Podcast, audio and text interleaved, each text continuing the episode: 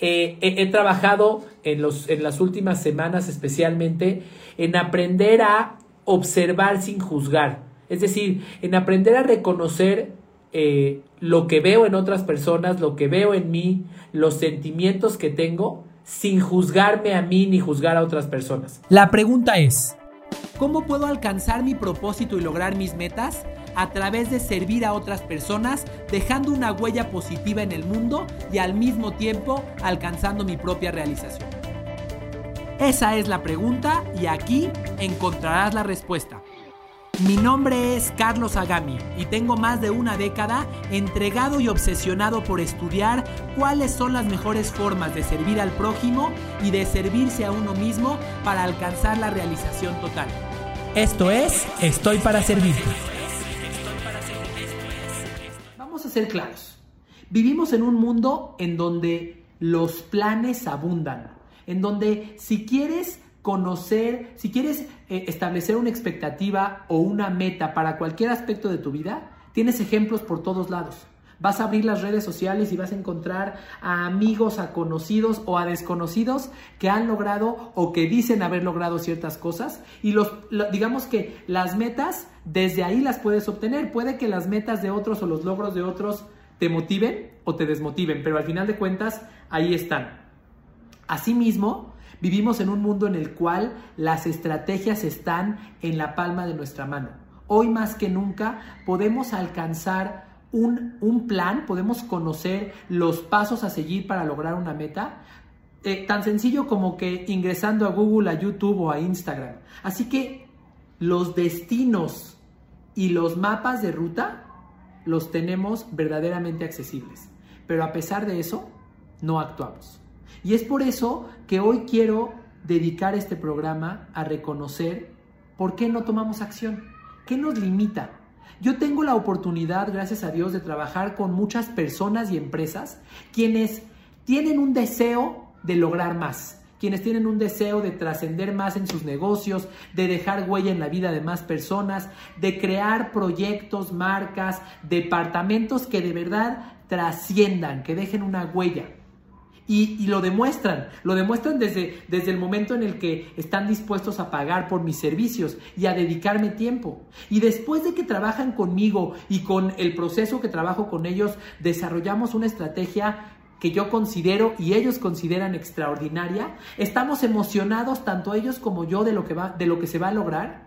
Muy frecuentemente me encuentro con que esos planes terminan por no llevarse a cabo. Es una gran frustración para mí, porque verdaderamente lo que quiero es que haya una trascendencia y un impacto y no nada más darles ahora una mayor frustración porque tienen un mapa que ya desarrollaron y por el cual pagaron, pero ahora ese mapa en vez de ser eh, en vez de ser algo que los está impulsando es algo que los está limitando porque ahora se sienten culpables por haber pagado, por haber realizado este plan. Entonces, hoy quiero analizar qué impide que actuemos. ¿Qué les impide a estas personas de quien te acabo de hablar? ¿Y qué te impide a ti y a mí tomar acciones verdaderamente poderosas y realmente hacer que esos objetivos y esos planes se concreten en resultados? Cuando tú o yo queremos que el camino sea difícil, la vida nos responde con un camino difícil. Cuando, cuando tú o yo nos desprendemos de nuestro ego y de querer contarle a los demás cuánto sufrimos para lograr un resultado y simplemente ponemos las manos y nos, y nos atrevemos a recibir los caminos simples y accionables o a ver de manera más simple los caminos que tenemos enfrente, entonces caminamos mucho más rápido, caminamos con mucho menos esfuerzo. Recuerda, no porque, sufra, no porque sufras más vale más, porque el sufrimiento es una decisión. ¿Por qué no mejor decides que te sea simple? ¿Por qué no mejor decides explotar todo tu potencial liberándote de barreras? Y simplemente avanzas hacia tu meta sin traumas, sin fricción, sin, sin eh, sufrimiento, porque recuerda, el sufrimiento es una decisión personal. Dos, defínete a ti mismo de una manera que te haga sentirte capaz de lograr lo que buscas, en vez de de una manera que te haga sentirte menos y te desempodere. Date una definición, date una identidad que tú mismo la puedes elegir, que te haga ser capaz. Identifícate a ti mismo como un superhéroe, identifícate a ti mismo como alguien que fluye y hace que las cosas pasen, como alguien que termina lo que inicia. Toma esa identidad, es simplemente una decisión y después comienza a hacer realidad esa identidad con pequeñas acciones que la vayan confirmando. Si tú te dices que eres una persona que termina lo que empieza y terminas una primera acción, por pequeña que pareciera, vas a ir confirmando la identidad. Y si te recuerdas todos los días que tú tienes esa identidad y sigues tomando acciones que la confirmen, sin darte cuenta, en poco tiempo serás imparable. 3. Despréndete de tu ego. No se trata de quién, de, de quién construyó todas las herramientas. Se trata de quién logró edificar el edificio que le sirve a muchas personas.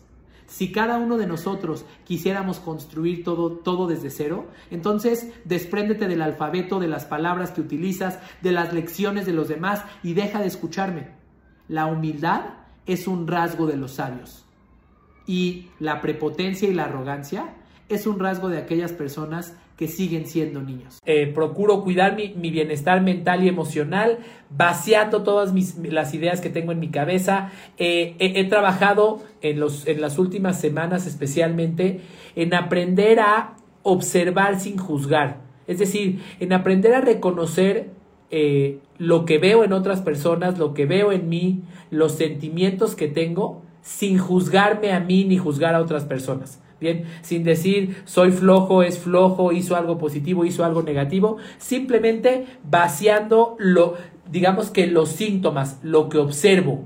Observo que esta persona dijo esto, observo que yo sentí algo como esto. No lo juzgo, no es bueno ni malo ni yo ni la otra persona, simplemente lo observo. Así que ese es mi primer, mi primer principio que espero que te aporte valor. Mi segundo principio, ya lo he compartido por ahí en otro podcast, es hacer mi planeación de mi día eh, con base en mis objetivos claves de vida. Bien, asegurarme antes de, antes de tomar una actividad y lanzarme, como les dije, como Gordon Tobogán, asegurarme que estoy eligiendo una actividad que realmente vale la pena, pero además asegurarme de que mi mente no está fantaseando y tratando de recordar 84 cosas más que tenía, que tenía en mi cabeza. Bien, eh, y por otro lado, hago un ejercicio de respiración. Por ahí en otro episodio les compartiré un poco más de cuál es mi rutina en ese sentido, pero básicamente como en todas las cosas en mi vida y como todos lo hacemos, he adoptado prácticas de varios mentores a quienes admiro,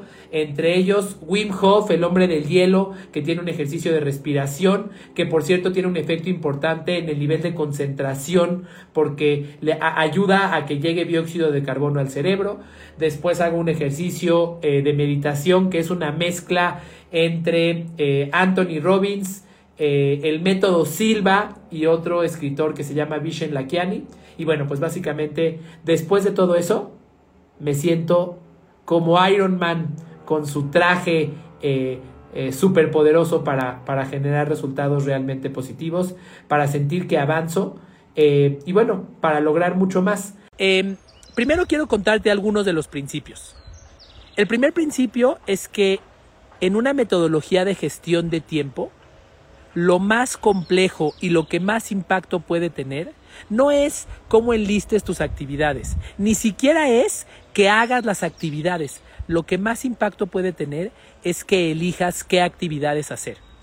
Tim Ferriss, autor de eh, un libro que se llama The Four Hour Work Week, la semana laboral de las cuatro horas, plantea un modelo en el cual él solamente trabaja cuatro horas por semana. Cuatro horas por semana, no por día cuatro horas por semana. Y para lograrlo, él utiliza una serie de prácticas que, entre otras cosas, consideran la eliminación de aquellas cosas que no aportan valor. Consideran enfocarse solo en aquellas actividades que verdaderamente, eh, en las cuales verdaderamente él aporta algo distinto y que no hay nadie más que las pueda. Primero, es más importante decidir qué actividad hacer que hacer la misma actividad. Eso tiene más impacto. Dos, es trascendental saber elegir qué actividad realizas en cada momento. Hay momentos en los cuales nuestro estado de ánimo, nuestro estado de energía, nuestro nivel de concentración están hechos para que simplemente nos pongamos a responder mensajes en WhatsApp. Y hay momentos en los cuales nuestro estado de ánimo, nuestro nivel de energía y nuestro nivel de concentración están para realizar actividades de mayor valor o de mayor o de mayor concentración, actividades en las cuales se requiera que verdaderamente eh, bajemos la cabeza y nos concentremos. La premisa número tres. Esta para mí es muy poderosa y te cuento que esta es una en la cual yo sigo trabajando y sigo practicando porque aún me hace falta aprender mucho. La indecisión o la desidia consumen tu energía. Los seres humanos son eh, los tres principios y sabes qué, te voy a dar un cuarto.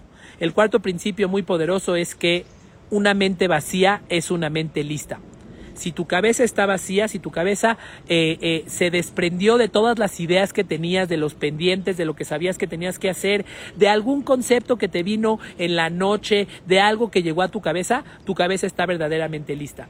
La mayoría de nosotros vivimos con nuestra cabeza totalmente inundada de ideas y pretendemos concentrarnos en algo cuando nuestra mente quiere seguir pensando en una idea que no hemos que no hemos decantado, que no hemos escrito, que no hemos compartido.